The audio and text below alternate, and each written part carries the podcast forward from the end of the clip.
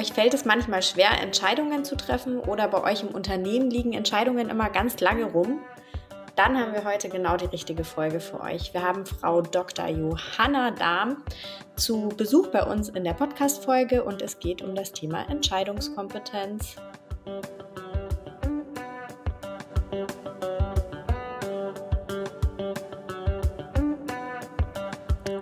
Hallo, liebe Jasmin.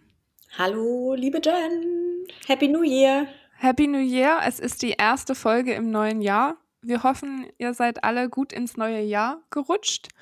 Ähm, natürlich nehmen wir jetzt nicht am ersten des Jahres oder am dritten des Jahres frisch die Folge auf, aber ähm, um die Mystik ein bisschen zu zerstören, direkt am Anfang. aber hey, es ist so die, abgesprochen. aber es ist die erste Folge, die ihr dieses Jahr von uns hört und wir hoffen natürlich, es geht euch gut, ihr seid alle gesund und gut ins neue Jahr gestartet. Genau. Dieses Jahr darf gerne ganz, ganz viel anders werden als im letzten Jahr, finde ich oder finden wir.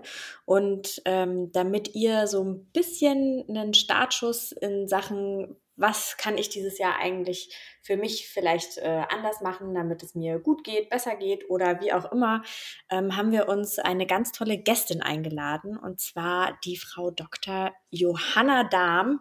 Wir dürfen sie, äh, wir dürfen sie duzen und Johanna nennen und sie stellt sich gleich mal selber vor. Jen, Jasmin, welche Ehre, dass ich gleich in der ersten Folge des neuen Jahres dabei sein darf, mit euch so ein bisschen Rückschau, Ausblick auf die Zukunft betreiben darf, dass ich in eurem tollen Podcast dabei sein darf. Äh, ja, erstmal herzlich willkommen im neuen Jahr. Ne? Und ähm, darin ja verbirgt sich die Frage, wer bin ich, was mache ich? Ähm, ich bin Entscheidungsexpertin und helfe Unternehmerinnen, Unternehmern, Einzelpersonen, durch Krise, Wandel. Da war jetzt die vergangenen zweieinhalb Jahre und ich denke auch noch die nächste Zeit ziemlich viel zu tun. Ähm, ja, zudem äh, schreibe ich Bücher, ähm, bin als Vortragsrednerin viel auf Keynotes unterwegs äh, derzeit natürlich noch mehr digital und ich denke, das wird auch so bleiben, äh, aber auch natürlich live auf Bühnen und ich unterstütze auch immer mehr Menschen, die, ähm, ob jetzt als Einzelunternehmer, aber auch als Start-up-Unternehmerinnen und Unternehmer die Entscheidung treffen, sich selbstständig zu machen und gucke da mit Organisationen zusammen, was sind da die Erfolgsfaktoren, die OKRs. Und äh, ja, das sind spannende äh, Zeiten, spannende Themen und äh, ich bin gespannt, was auch wir heute auf den Weg bringen, denn natürlich ist das Thema Personal immer wieder ein heikles und ein wunderschönes. Ich freue mich, dass wir heute zusammen sind. Wir freuen uns auch riesig. Vielen, vielen Dank äh, für die Vorstellung. Ähm, dass du in letzter Zeit viel zu tun hattest, das äh, glauben wir dir aufs Wort bei den ganzen Krisen, die gerade so durchs Land ziehen. Aber ähm, wir wollen natürlich ins Positive gucken. Äh, das neue Jahr hat gestartet und wir haben uns überlegt zusammen, dass es äh, ganz toll wäre, wenn wir mal in Richtung Entscheidungskompetenz sprechen.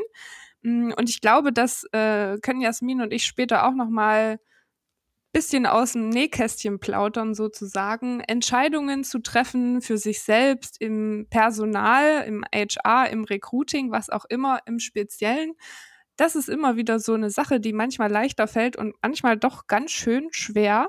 Und wie man so ein bisschen entscheidungskompetenter werden kann, darüber sprechen wir heute. Freuen wir uns ganz doll.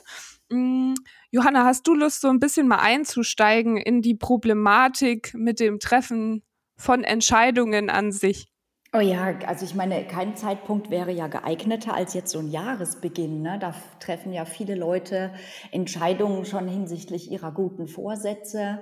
Ähm, ich denke, die populärsten sind immer irgendwie mit dem Rauchen aufzuhören oder ähm, fünf Kilo abzunehmen und mehr Sport zu machen. Ich glaube, an solchen oder ähnlichen Entscheidungen, da standen wir schon immer und dann erwischen wir uns dann nach Januar, spätestens Februar, März das Fitness-Abo ist gemacht, aber man geht trotzdem nicht hin. Der äh, Aschenbecher quillt doch noch über und ähm, von der Weihnachtsgans ist immer noch ganz viel auf den Hüften. Ne? Ich fühle mich ganz halt doll ertappt. ja, dann ist es vielleicht nicht die Weihnachtsgans, sondern der Lebkuchen oder ja, also irgendwas. Ähm, ich denke, das kennen wir alle. Und oftmals ist es so, dass wir bei den, äh, äh beim Aufschreiben der Vorsätze schon eigentlich wissen oder unser innerer Schweinehund, der suhlt sich schon und weiß ganz genau, wir vertrauen nicht in die Entscheidungen, die wir da getroffen haben. Das ist übrigens schon mal der ganz, ganz wichtige Punkt. Entscheidungen nur dann zu treffen, wenn wir auch wirklich vertrauen, dass wir sie auch äh, schaffen, ja, äh, umzusetzen, die Entschlusskraft dazu haben. In Firmen ist es genauso. Oftmals werden ja Entscheidungen delegiert, aber man vertraut gar nicht da hinein, dass äh, der, diejenige, den man eine Entscheidung übertragen hat, oder eine Aufgabe, die auch wirklich schafft. Das kennen wir auch. Ja, und dann wird nochmal Micromanagement betrieben. Also es gibt vielerlei Dinge. Das Thema Entscheidungen, das ist übrigens so alt wie die Menschheit. Im Mittelalter gibt es Quellen, die schon diese berühmte Qual der Wahl zitieren. Äh, solange es äh, Überfluss gibt, also Waren, die man kaufen kann, solange gibt es derer auch schon zu viel und die Leute haben sich immer schon schwer getan damit, nämlich A oder B. Wenn es also eine Möglichkeit mehr gibt, als man eigentlich braucht, hatte man schon immer Entscheidungsschwierigkeiten. Ja, und jetzt leben wir halt in so einer Gesellschaft, dein Amazon-Warenkorb ist voll, du weißt nicht, sollst du den einen Sportschuh oder den anderen nehmen. Die Dinge sind sich auch oftmals viel zu ähnlich und dann ist es halt wirklich, wirklich schwierig bei komplexen Situationen oder auch einfach bei den Luxusgütern, die wir haben, da tatsächlich dann noch zu sagen, jawohl, ich mache das eine und nicht das andere. Und dann sind wir halt in so einer Schockstarre und sagen, ah ja, schlafe ich drüber, meditiere ich drüber, faste ich drüber, höre ich auf mein Bauchgefühl, frage ich zehn andere. Und dann sind wir im Dilemma. Und ich glaube, das kennen wir alle. Also ich habe mich tatsächlich auch ertappt gefühlt. Ich glaube, genau wie Jasmin.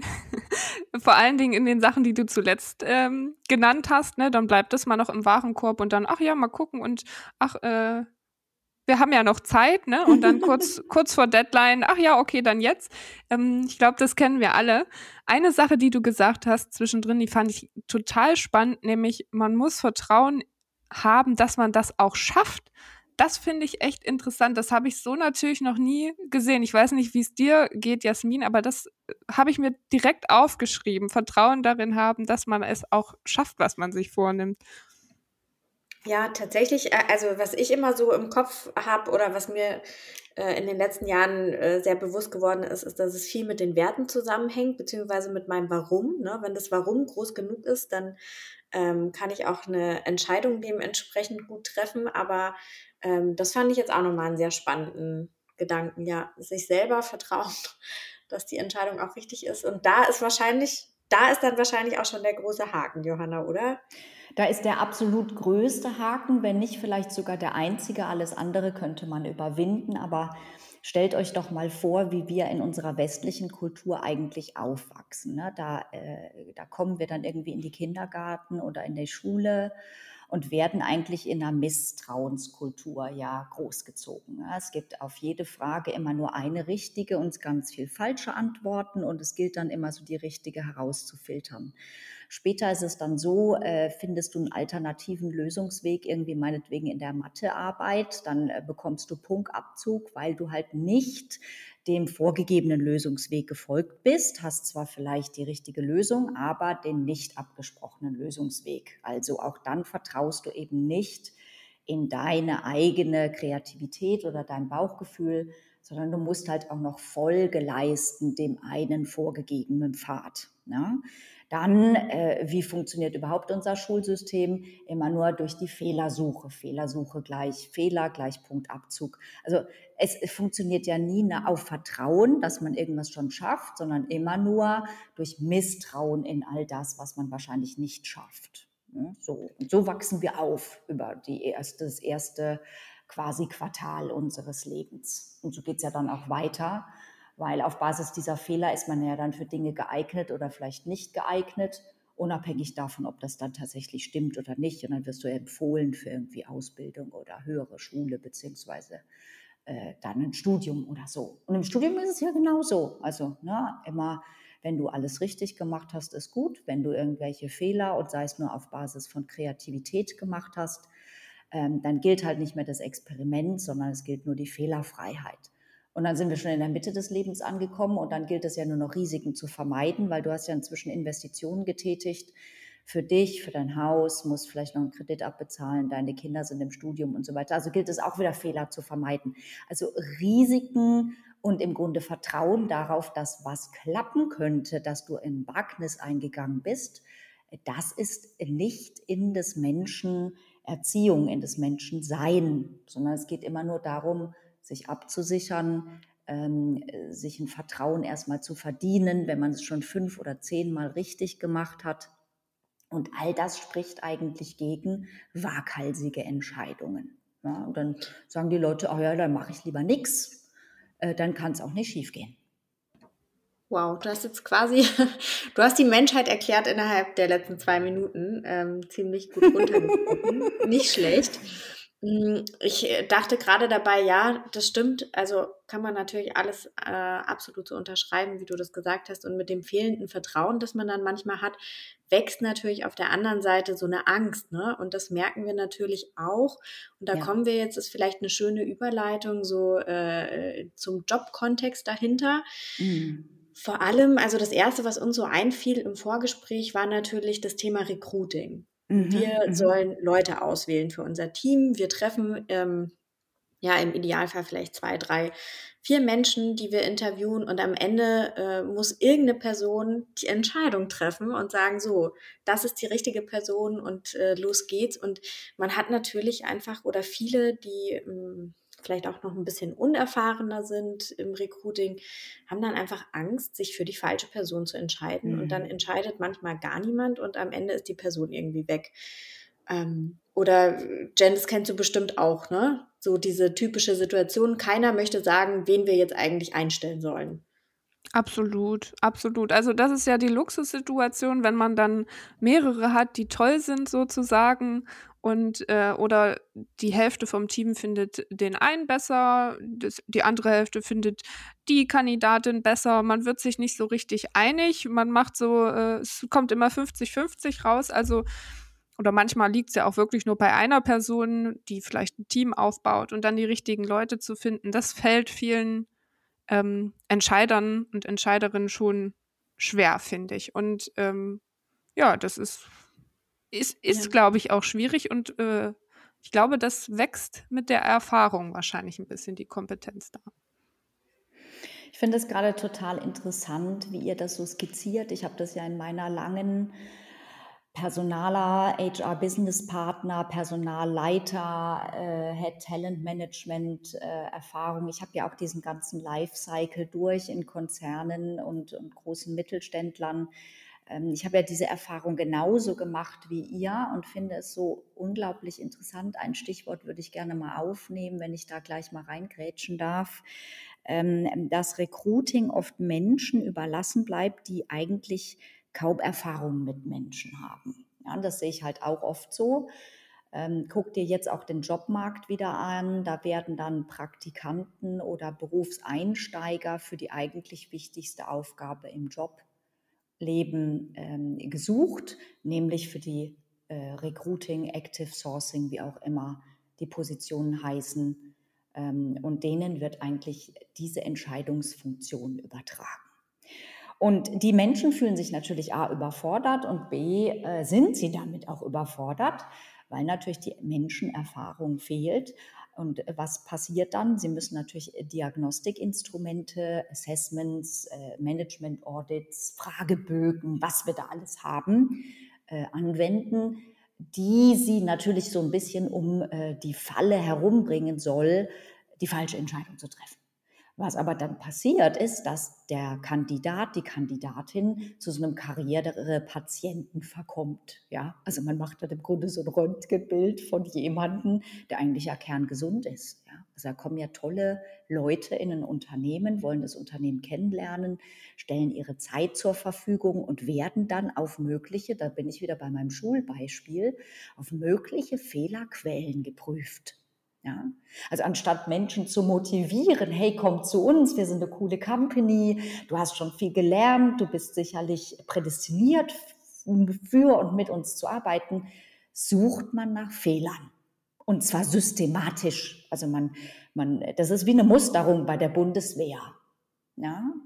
Und also, ich meine, ich, ihr seid ja die Spezialistinnen an MBTI, DISC, äh, Numerologie, äh, Intelligenztests, äh, und im Assessment dann auch noch die ganzen Fallbeispiele, Postkorbübungen und, und, und macht. Es geht ja nicht darum, dann hinterher zu sagen, boah, der hat überzeugt durch unglaublich kreative Lösungsansätze und war so kommunikativ und so nett und hat die Leute noch eingebunden. Nein, es geht ja darum, Fehler zu machen und die nachzuweisen und daraufhin zu entscheiden, oh, sollen wir die oder denjenigen trotzdem nehmen. Und also haben wir eigentlich keine, wir haben kein Talentmanagement, selbst wenn wir es so nennen. Wir haben einzig und allein so eine Karriere-Patientenbetreuung. Und nicht nur beim Einstieg im Recruiting, sondern dann auch beim internen Recruiting und beim Talentmanagement. Und da müssen wir wirklich umdenken, weil die, die nachfolgende Generation, also jetzt die junge Generation, äh, die lässt das gar nicht mit sich machen. Die sagt, mein Gott, das ist ein Misstrauen hier von vornherein, vom ersten Ganz Tag. Ganz genau. Das stimmt. Und, und da will man ja nicht mitgehen. Ne? Ja, das, da, da bringst du es sehr gut auf den Punkt. Genau das wollte ich auch gerade sagen. Das ist einfach nicht mehr zeitgemäß und ja. das gibt der Arbeitsmarkt auch gar nicht mehr her. Genau. Wenn genau. du die Talente haben willst und denen erstmal erzählst, jo, wir drehen aber drei Runden und dann noch einen äh, extra Test, den du noch in der Zwischenzeit Correct. bearbeiten musst und so weiter, dann sagen die schon, nee, danke, ich habe schon drei Angebote, wenn du nach zwei Tagen die erste Mail geschrieben hast. Ja, ja, also die ja. Zeiten, die Zeiten sind äh, leider auch ein bisschen vorbei, beziehungsweise nicht leider, weil ich ähm, ich bin auch kein großer Fan von vielen Runden und ewigen Entscheidungen und sonst was. Ich denke eigentlich, dass man auch ähm, die Kompetenz haben sollte, auch nach eins oder vielleicht zwei Terminen und äh, so weiter von beiden Seiten eine Entscheidung treffen zu können. Genau. Meine ich zumindest. Genau. Zumal man ja auch das Fachliche, da bin ich fest von überzeugt, ich habe es ja auch am eigenen Leib gelernt, das Fachliche kann man immer lernen äh, und menschlich muss es einfach passen und es gibt mir jetzt keinen Test dieser Welt her, sondern da guckt man sich in die Augen, führt ein Gespräch und dann sagen beide Seiten bestenfalls ja. Schlimm ist, wenn dann der, die Kandidatenseite auch Nein sagt. Und das kommt oft genug vor. Und, äh, und äh, wenn aber beide Seiten Ja zueinander sagen, dann kann ich alles lernen, alle Tools, alle Instrumente, alle Arbeitsmethoden und so weiter. Das kostet vielleicht dann ein bisschen Geld, aber lieber Gott, äh, menschlich kriege ich jemanden nie dahin, dass er zu einer Firma passt. Ja, jetzt, äh, also diese gerade im Recruiting, ich könnte jetzt mit euch beiden natürlich stundenlang auch, man merkt schon, Johanna, du äh, kommst halt auch aus einer, äh, aus einer HR-Ecke, ähm, könnte ich jetzt stundenlang mit euch diskutieren, aber bevor wir abrutschen in Recruiting-Prozesse, ähm, ich finde, man merkt einfach bei der Diskussion auch, dass wir wieder an dem sind, an dem Punkt sind, was du am Anfang gesagt hast. Man braucht halt Vertrauen in die eigenen Skills, ins mhm. eigene Bauchgefühl, um mhm. zu sagen, hey, wir machen das jetzt, wir stellen die Person ein, ich, ähm, ich glaube daran, dass das ein guter Fit ist und selbst wenn es nicht so ist, ne, ähm, geht, also ist jetzt keine schöne Situation, aber die Welt wird nicht untergehen. So, ganz, also ganz, ganz kurz, ich habe gerade so im Kopf, Vertrauensspirale ist ja das auch oft, weil die Leute wollen, die entscheiden müssen, wollen dann vielleicht nicht entscheiden, weil die auch wiederum vielleicht eine Angst haben, dass dann von einer Etage noch mal drüber ähm, sie dann praktisch wieder Ärger bekommen, weil sie eine falsche Entscheidung getroffen haben. Das ist ja so eine, so eine Vertrauensspirale, die sich immer wieder, da beißt sich die Katze in den Schwanz sozusagen ganz oft. Ja, und ich glaube, es ist auch manchmal ähm, zusätzlich zu dem, zu dem Vertrauensthema, ist es vielleicht auch ähm, fehlende Absprache. Ne? So eine Entscheidung treffen bedeutet natürlich auch, dass man vorher ganz genau weiß, wo man eigentlich hin möchte und welche Entscheidung man gerade eigentlich treffen möchte. Und wenn, ähm, wenn wir da so fünf Personen im Recruiting-Prozess haben und jede Person ihre ganz eigene Vorstellung von der Stelle hat, wird es natürlich am Ende auch schwierig, eine Entscheidung zu treffen. Das, wenn ich da kurz rein darf, ist ein, ein unglaublich wichtiger, aber auch Wunderpunkt, den du gerade angesprochen hast. Denn wenn ich mit Firmen zusammenarbeite, ungleich ob es jetzt um Recruiting geht oder um Innovation, um äh, Organisationsentwicklung oder um Nachfolgeplanung, was auch immer, äh, es gibt oft keine gemeinsamen Ziele. Menschen setzen entweder voraus, dass der andere schon irgendwie weiß, was ich meine. Kennst du? Ne? Also so dieses, du weißt doch, was ich meine und äh, ja. hinterher sich Vorwürfe machen, dass sie irgendwie doch aneinander vorbeigeredet haben.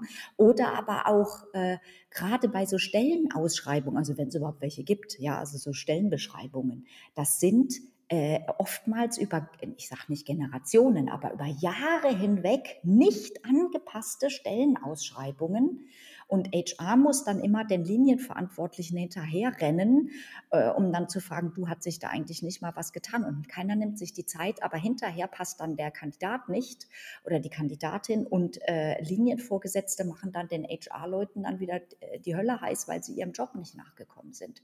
Weil es gibt keine gemeinsamen Ziele. Und das ist fatal. Ja, also sich in die Augen zu gucken und zu sagen, was wollen wir hier wirklich? Welche Arbeitsprozesse werden begleitet? Welche Kompetenzen brauchen wir heute, um morgen noch erfolgreich zu sein? Das sind für mich drei ganz zentrale Fragen, nicht nur im Recruiting. Ja, und, Absolut. Und da müssen im Grunde, ich muss alle, das sage ich meinen Leuten immer, mit denen ich zusammenarbeite, ich muss euch nachts um zwei wecken können und ihr müsst mir rückwärts und vorwärts und in der Fremdsprache sagen können, was wir da machen. Sonst hat es keinen Sinn. Absolut. Ich glaube, da sind wir drei uns sehr einig. Äh, aus jahrelanger Erfahrung äh, ich glaube, da sagen wir alle das Gleiche. Aber was machen wir nun äh, dagegen? Das ist ja so ein bisschen die Frage. Vielleicht können wir mal so ein bisschen ja, ja. Äh, drüber sprechen. Wie geht man denn damit um, wenn entweder wenn es mir selber schwerfällt, Entscheidungen zu treffen, mhm. wie komme ich denn wieder auf den richtigen Weg? Oder auch wenn ich vielleicht eine Chefin oder einen Chef habe, ähm, der überhaupt gar nicht fähig ist, Entscheidungen zu treffen oder das nicht will, sich schwer tut. Ähm, hast du da Hast du da Tipps für den Alltag? Ja, ja, ja, ja. Also e, es ist schon fast egal, ob ich jetzt für mich selber Ziele oder in meiner Partnerschaft ja auch oftmals Ziele äh, äh treff, äh, finde äh, beziehungsweise Entscheidungen treffe oder eben auch in der Firma oder jetzt für mich, weil ich jetzt vielleicht sage, ich möchte den Job wechseln oder was weiß ich. Also das ist schon fast egal, aber so drei Tipps kann ich euch gerne mitgeben und auch vor allen Dingen denjenigen, die uns jetzt zuhören. Ähm, und das betrifft erstens nochmal die Ziele. Ähm, und zwar möchte ich da noch einen Aspekt nennen. Wir treffen Ziele leider immer konditional. Das haben wir ja gelernt, ne? also so smart oder nach irgendwelchen Kriterien. Und dann unterhalten wir uns oftmals äh, mehr über die Konditionen als über das Ziel selbst. Also bis wann wollen wir es erreicht haben, welche Ressourcen und nur wenn, dann und was nicht und so weiter. Ziele glasklar. Also wollen wir die Stelle besetzen, ja oder nein? Wollen wir die mit einem High-Caliber-Talent besetzen, ja oder nein? Und äh, sind wir bereit, dafür in die Tasche zu greifen? Ja oder nein? Ist uns das das wert? Ja oder nein? Und dann gibt es kein Wenn und Aber. Also das wirklich mal kristallklar machen. Und dann gucken sich alle in die Augen und sagen, yes, we can. Das ist das Erste. Das Zweite ist, würde ich auch immer im Privaten machen, mache ich auch selber so ein Worst-Case-Szenario. Was ist, wenn wir die Stelle nicht besetzen? Was ist, wenn wir wieder jemanden einstellen, der äh, nur drei Viertels auf die Stelle passt? Was ist, wenn wir zu spät besetzen oder den Kandidaten, den wir als besten äh, auserkoren haben, wenn der uns jetzt absagt? Was passiert dann schlimmstenfalls? Was hat es für einen Impact auf unser Business? Äh, was ist es für ein Signal an die Organisation? Was ist es für ein Signal nach außen oder an den Wettbewerb oder so? Und da hätte ich gerne, dass die Leute mal ein bisschen mehr Krisen ähm, Denken oder so eine Krisensensibilität einfach entwickeln. Also dieses, welches Risiko müssen wir jetzt wirklich vermeiden und deswegen auch mal durchziehen. Und das Dritte ist, ähm, einfach auch mal zu sagen, wir entscheiden jetzt schneller. Also herausgefunden wurde in der Forschung, dass wir eigentlich alle äh, doppelt so lange für eine Entscheidung brauchen, als wie wir wirklich nötig hätten. Egal, ob wir jetzt für eine Immobilie oder für den Partner oder fürs Abendessen oder eben auch für einen Job uns entscheiden. Und äh, einfach mal sagen, wir machen das jetzt schneller. Das ist ganz wichtig. Deinen letzten, also super tolle Tipps, ne? Vielen Dank schon mal dafür, Johanna. Ich glaube, so äh, kann man auf jeden Fall Entscheidungshilfen ähm, anbieten an die Kolleginnen und Kollegen oder sie für sich selber nutzen. Deinen letzten Punkt fand, fand ich ganz spannend. Ähm, ganz persönlich, weil ich schon eher so von der impulsiven Sorte bin, sage ich mal. Und äh, ich treffe schon ganz gerne mal sehr, sehr schnell meine Entscheidungen. Das kann ich bestätigen. genau, heute sieht es so aus, morgen schon wieder ganz anders. Ähm, und da frage ich mich manchmal, kann man auch zu entscheidungsfreudig sein? Also ich lebe dann natürlich mit, äh, äh, mit den Konsequenzen am Ende des Tages, ob sie nun gut oder schlecht sind, aber ähm, kann man zu entscheidungsfreudig sein oder sagst du, nee, Entscheidungen sind grundsätzlich immer was mhm, Gutes? Mhm. Das ist eine tolle Frage. Vielen Dank dafür und dass ich das nochmal präzisieren darf. Also der Punkt ist natürlich, zu entscheidungsfreudig geht eigentlich nicht. Was dir aber so äh, wie so ein Knüppel zwischen die Beine schießen kann, sind Emotionen. Also wenn man aus Wut oder überschäumender Freude ähm, entscheidet, oder aus einer großen Angst heraus, das kennen wir ja aus der Verhaltensbiologie, ne? dann kommt so dieses Wegrennen, Angreifen oder Totstellen. Ne? Und wenn man merkt, zum Beispiel aus einer Wut heraus, äh, trennt man sich zu sehr, zu schnell zum Beispiel von Personal ja, oder aus Angst vor zu hohen Kosten, ähm, äh, da macht man dann einen Hiring Freeze zum Beispiel, ja, oder äh, äh, solche Geschichten. Oder man äh, delegiert immer Entscheidungen, weil man sich selbst die Hände nicht schmutzig machen will, zum Beispiel im Outplacement oder so. Ja, äh, da darf man dann ein bisschen Entscheidungsdruck rausnehmen und mal drüber schlafen ähm, oder sich einen kurzen Think Tank zusammenstellen aus seinen besten Führungsleuten und einfach sagen, okay, ähm, ich bin da manchmal etwas zu emotional, da brauche ich ein Feedback und dann kann ich einen Tag später entscheiden. Das ist ja eigentlich nochmal ein richtig toller Tipp, schon, schon der vierte oder fünfte, den du jetzt gibst. Also heißt, wenn, wenn wir merken im Unternehmen, wir stehen gerade vor einer Entscheidung, wir kommen aber nicht weiter, vielleicht mal kurz das Ganze ähm, zu hinterfragen, warum wir eigentlich keine Entscheidung treffen. Ne? Ist es aus Angst oder aus Unwissenheit oder aus ähm, fehlenden gemeinsamen Zielen und so weiter? Also diese Emotion dahinter, die uns abhält, vielleicht erstmal herausfinden. Das finde ich richtig cool. Ja, ja, das hilft, weil wir, wir neigen natürlich einfach dazu, immer äh, zu viele Recherchequellen äh, äh, anzutasten, immer zu viel Informationen zu suchen, um uns abzusichern. Ja, also so Fear of Missing Out, die FOMOs, die sammeln dann immer und sagen, ah ja, meine Entscheidungsgrundlage muss perfekt sein, bevor ich die Entscheidung treffe. Das kostet natürlich aber dann wieder wertvollste Zeit. Und stattdessen kann man einfach sagen, ich nehme die Emotion raus und dann kann ich einfach mit äh, vielleicht zwei, drei anderen Leuten meines Vertrauens, die vielleicht ein bisschen cooler, ein bisschen lockerer drauf sind als ich, eine sehr gute Entscheidung treffen. Ganz tolle Tipps, wirklich äh, richtig toll. Ich habe mir nebenbei auch immer schön Notizen gemacht. Äh, die werde ich mir, die werde ich mir auch schön hier hinlegen, wenn es mir mal wieder äh, schwer Ich werde prüfen. Ich werde prüfen, du. Sehr gut, sehr gut. Tatsächlich ist äh, eine Sache, die äh, ich immer mache, ist wirklich dieses Worst-Case-Szenario, auch wenn es ja, ähm, mir schwer fällt, wirklich. Also ähm, das kann ich auch noch mal wärmstens empfehlen nach draußen, was passiert im schlimmsten Fall und sich dann damit abfinden, dass das vielleicht passieren könnte und dann ist manches gar nicht mehr so schlimm und gar nicht mehr so schwer zu entscheiden, finde ich. Ja, exakt. Das ist toll. Also wenn man sich auch mal vor Augen hält, was passieren könnte und dass aber die Welt nicht untergeht, ja, sondern dass man im Zweifel auch solche Situationen schon kennt und die Risiken kennt ja, Gefahr erkannt, Gefahr gebannt, sagt man ja auch, dann äh, traut man sich auch einfach mehr. Super. Aber ich werde kontrollieren, ob du es auch anwendest. Ja? sehr gut, sehr gut. Genau. Jen macht das Worst-Case-Szenario. Ich versuche das, äh, den Punkt mit den Emotionen mal. Das probiere ich mal aus. Okay, okay. Ähm, ich fände es ganz schön, wir, wir kommen so langsam zum Ende unserer Folge, aber ich würde natürlich gerne nochmal ähm, ein bisschen wissen von euch beiden. Hattet ihr denn schon mal oder was, was fällt euch ein ähm, zum Thema eine schwierige Entscheidung, die ihr irgendwie treffen musstet, wo ihr hinterher aber total happy wart, dass ihr es gemacht habt? Johanna, fällt dir irgendwas ein? Äh, ja, also wenn du mich so fragst und gerade zum Thema Personal, ähm, ich äh, hatte mal eine Vakanz in meinem Team zu besetzen und äh, tatsächlich hatte mein Chef da eine Idee, die er mir aufdrücken wollte.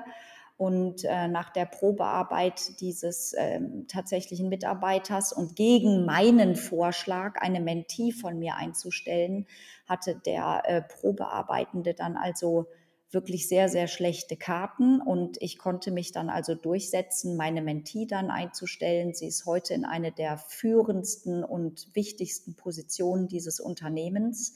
Und da habe ich auch einfach gesehen, Äh, lass nicht andere für dich entscheiden. Und wenn dein Bauchgefühl dir sagt, dass du richtig bist, dann zieh es auch durch. Und daran erinnere ich mich immer sehr, sehr gerne und natürlich auch mit Stolz. Was ein tolles Beispiel. Auf jeden Fall super schön. Also ich äh, kann auch mal erzählen, tatsächlich fällt mir natürlich als erstes ein, ganz klar, ähm, der Sprung in die Selbstständigkeit. Mm. Mache ich das jetzt? Traue ich mir das jetzt äh, zu? Weil das ist ja doch ein bisschen ähm, was anderes, als einfach in die nächste feste Anstellung zum Beispiel zu wechseln. Ähm, das fiel mir schon schwer zu entscheiden, aber als ich es dann gemacht hatte, nach einer Weile ist mir klar geworden, war die beste Entscheidung. Und na klar, man lässt irgendwie ein tolles Team dahinter, man hat viel Herzblut rein, reingesteckt und alles, da wirklich dann zu sagen, ich gehe jetzt, ich mache das jetzt, das war schwer, aber im Nachhinein ähm, eine der besten Entscheidungen für mich auf jeden Fall.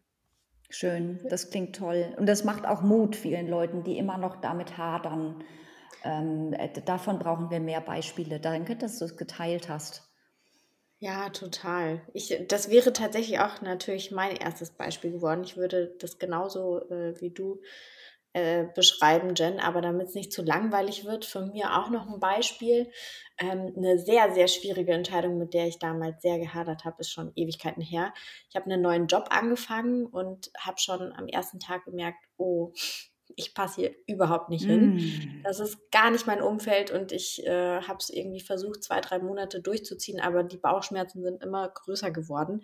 Und dann äh, zu sagen, so, ich ja, ich habe gerade erst wo angefangen und ich ziehe das jetzt nicht noch weiter durch, trotz diesen Bauchschmerzen, sondern ich wechsle jetzt nochmal, war für mich damals so ein krasser Schritt und ich bin auch so froh, dass ich es gemacht habe. Also ähm, ich glaube, ganz oft darf man auch wirklich auf seinen Bauch hören, ne? Ja, finde ich. Ja. Ja. Mhm. ja, und also einfach vielleicht da noch ein paar, ein paar Zahlen. Ne? Also intuitiv verarbeiten wir ja 40 Millionen Sinneseindrücke pro Sekunde.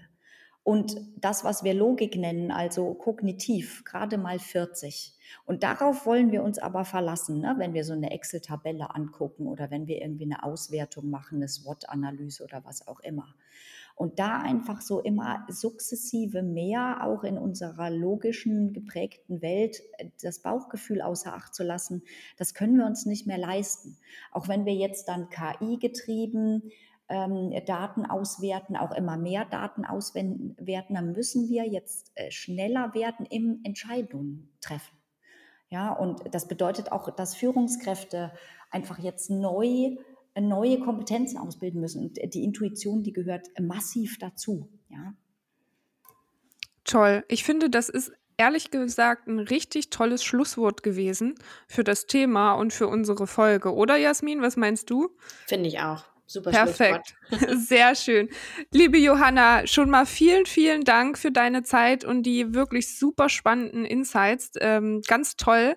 Ähm, natürlich wäre es noch super, wenn du erzählst, wo kann man dich finden, wie kann man dich äh, kontaktieren, wenn da jetzt Hörerinnen und Hörer draußen sitzen, die sagen, Johanna, genau dich bräuchte ich eigentlich mal ähm, bei uns in der Company oder auch für mich selber. Wie findet man dich, wie kann man dich ja. kontaktieren? Äh, danke, danke. Dann mache ich noch kurz den Werbeblock oder zumindest den Infoblock. Also äh, unter www.entscheidung.info oder unter meinem Namen drjohannadarm.com kommst du auf meine Webseite äh, gerne auch über LinkedIn sich vernetzen oder natürlich mein Buch lesen, die Entscheidungsmatrix.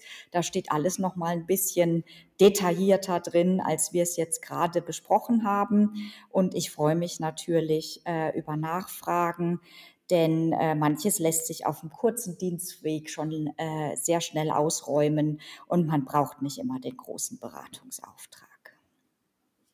Klasse. Es war ein Toll. super sympathisches Gespräch, Johanna. Ähm, ganz, ganz tolles Thema, das du dir da für dich ausgesucht hast. Und ja, wir danken dir, dass du da warst. Ich danke euch für eure Zeit und ähm, äh, lasst mich wissen, ne, wie es aussieht mit Sachen entscheiden. Das machen wir. Vielen Dank. Dankeschön. Tschüss. Tschüss. Ciao.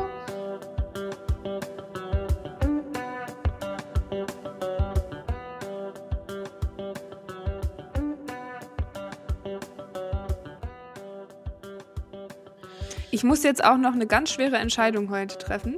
Da hilft mir jetzt die Aufnahme auf jeden Fall. was es nämlich zum Abendbrot gibt. oh, das, das ist wirklich eine schwere Entscheidung. Eine der, eine der schwersten Entscheidungen jeden Tag. Was gibt's zum Essen?